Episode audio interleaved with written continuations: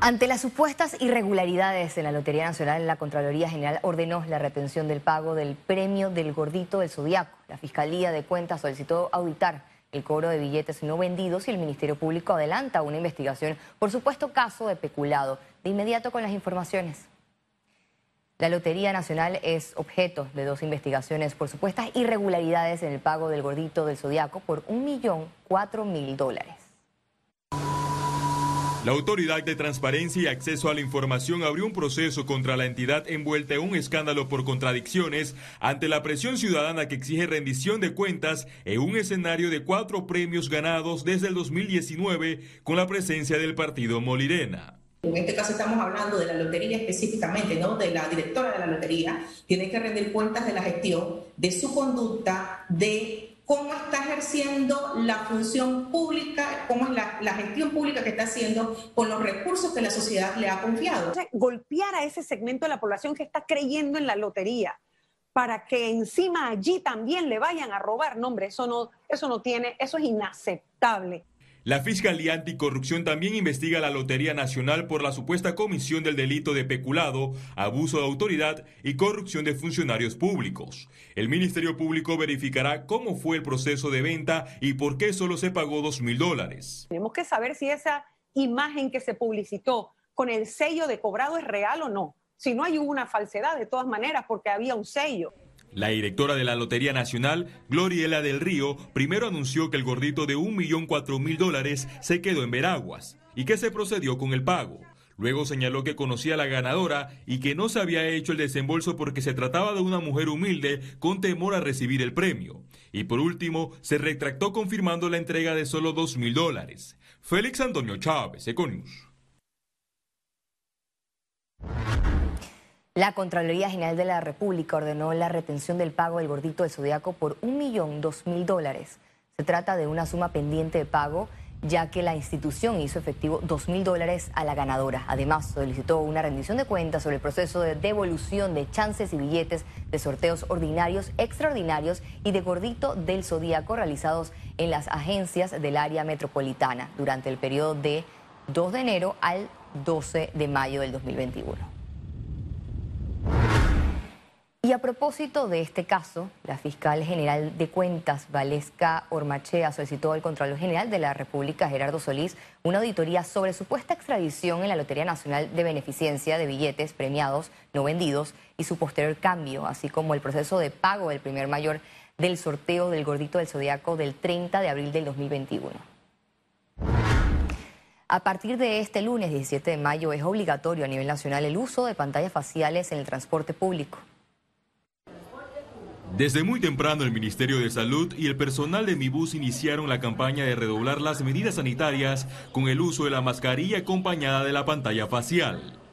Aquí lo importante es que todos aportemos, que no nos olvidemos que estamos todavía viviendo en lo que es una pandemia, que tenemos dos países hermanos que tienen graves dificultades con el virus. La ocupación máxima de pasajeros en el transporte público aumentó 80%.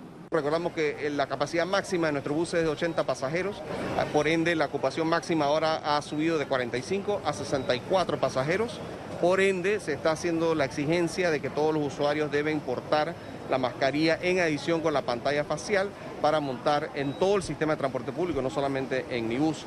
Nosotros por nuestro lado, como les comentaba, nosotros seguimos con el compromiso de hacer, seguir haciendo todas las nebulizaciones con virucida en nuestro proceso de alistamiento diario. Las personas que incumplan las nuevas medidas sanitarias serán sancionadas.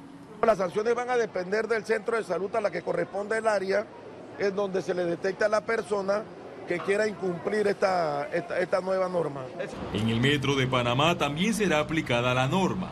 Las personas que no cumplen con el procedimiento de lo que es el uso de la mascarilla, el reglamento del usuario nos permite y está dentro de nuestras faltas leves el no portar o, no hacer caso a las indicaciones del personal de metro, lo que sería multado desde 100 a 150 dólares. La jornada de entrega de caretas gratis se extendió en todas las zonas pagas. El MINSA recomendó a los taxistas y a los conductores de Diablos Verdes seguir las recomendaciones para evitar la propagación de la COVID-19.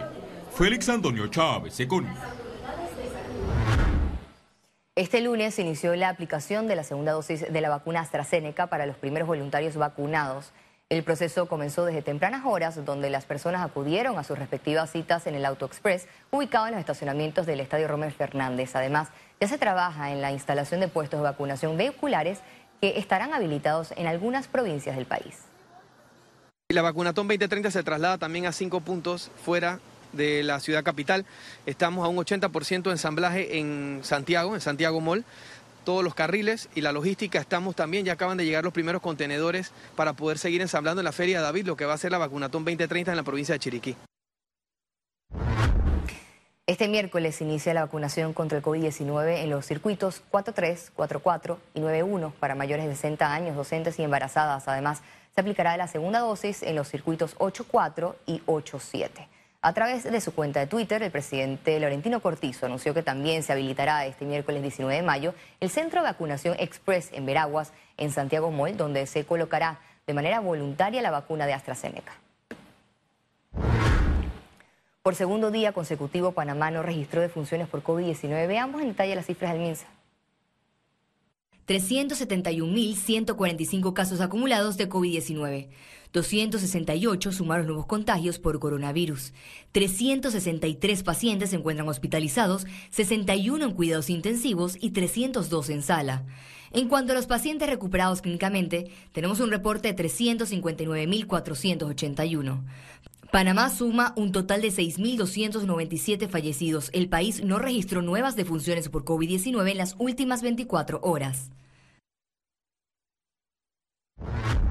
Eduardo Ortega, miembro del consorcio de vacunas, dijo que por el momento Panamá no adquirirá dosis de las vacunas contra el COVID-19 de Rusia y China. Eh, nos sentamos eh, la Cancillería y el Ministerio de Salud en múltiples ocasiones para discutir el acceso a la vacuna de Rusia y a, las vacunas chinas y eh, ellos no tenían la disponibilidad en el momento que nosotros las queríamos y además estábamos ya con acuerdos con un número importante de dosis, 9.2 eh, millones de dosis con dos vacunas muy eficaces, dos vacunas seguras y dos vacunas muy efectivas que a partir de julio nos podían traer las dosis que necesitábamos. Así que decidimos que eh, si no podían llegar antes de julio, agosto y septiembre, pues no era necesario. Por su parte, el Ministerio de Salud mantiene monitoreando el comportamiento del virus en algunos sectores del país. Exceso de confianza. Y es allí justamente donde tenemos programas de educación de salud que están en las comunidades, en las diferentes regiones del país, llevando el mensaje de que hoy más que nunca es primordial guardar las medidas de bioseguridad. Un proyecto de ley en la Asamblea Nacional busca entregar vale digital a los pensionados y jubilados en medio de la emergencia nacional. La propuesta surge paralelo a un déficit fiscal por más de 992 millones de dólares. Los diputados todavía no han respondido al interrogante más importante. ¿A cuánto asciende el monto y de dónde saldrá el bono solidario? Nosotros entendemos que el país no está en los mejores eh, momentos económicos y eh, crear bono solidario por crear bono solidario no es lo que se quiere en estos momentos.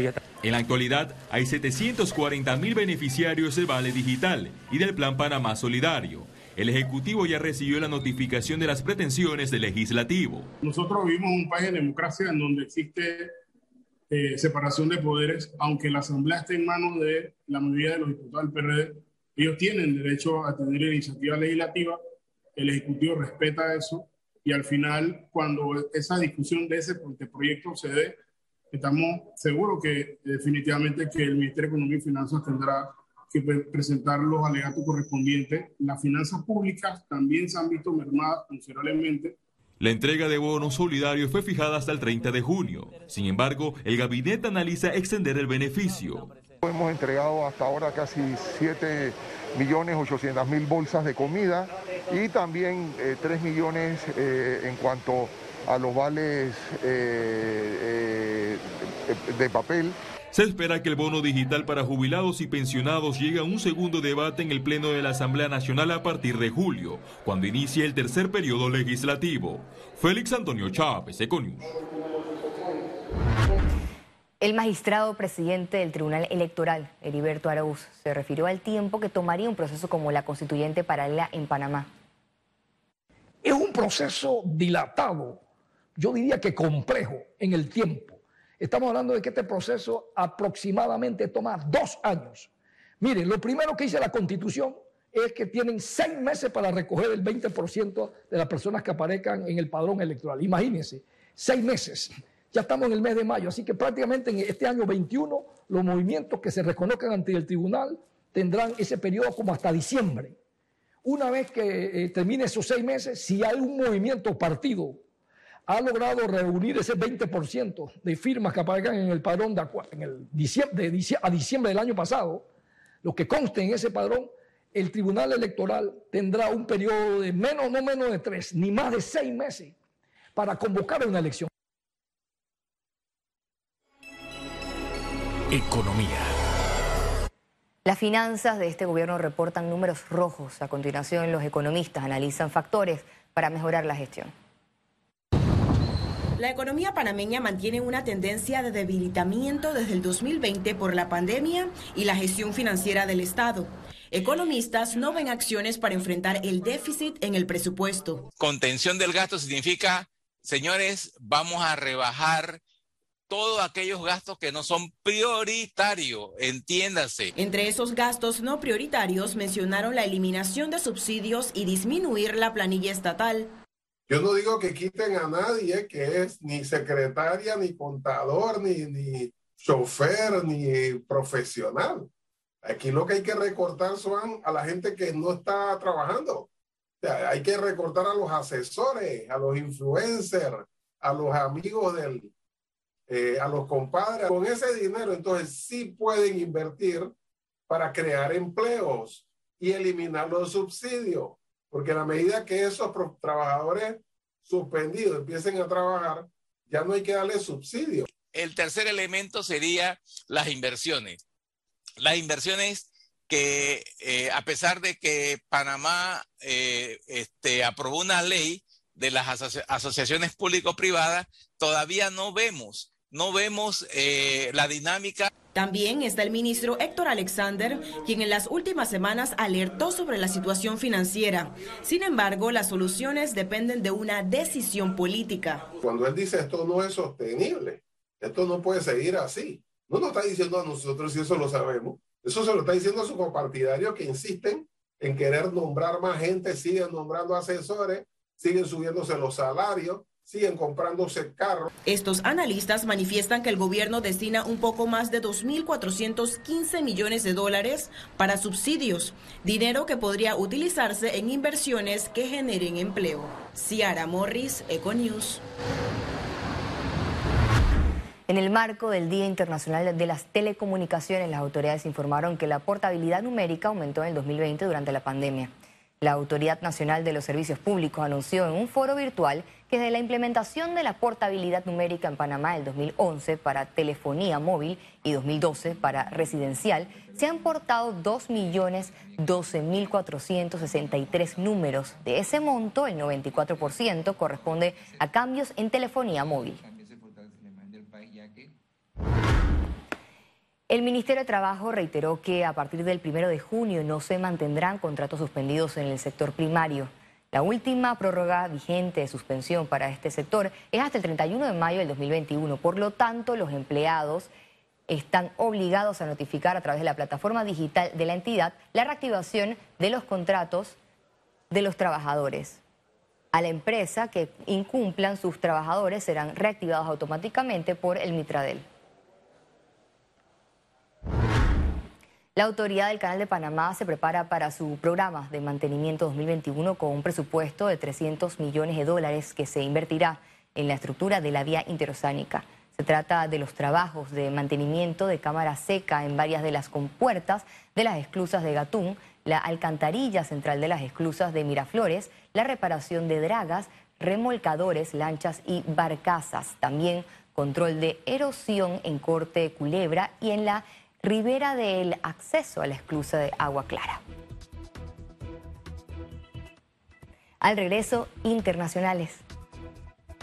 Ya volvemos, quédese aquí en Econius.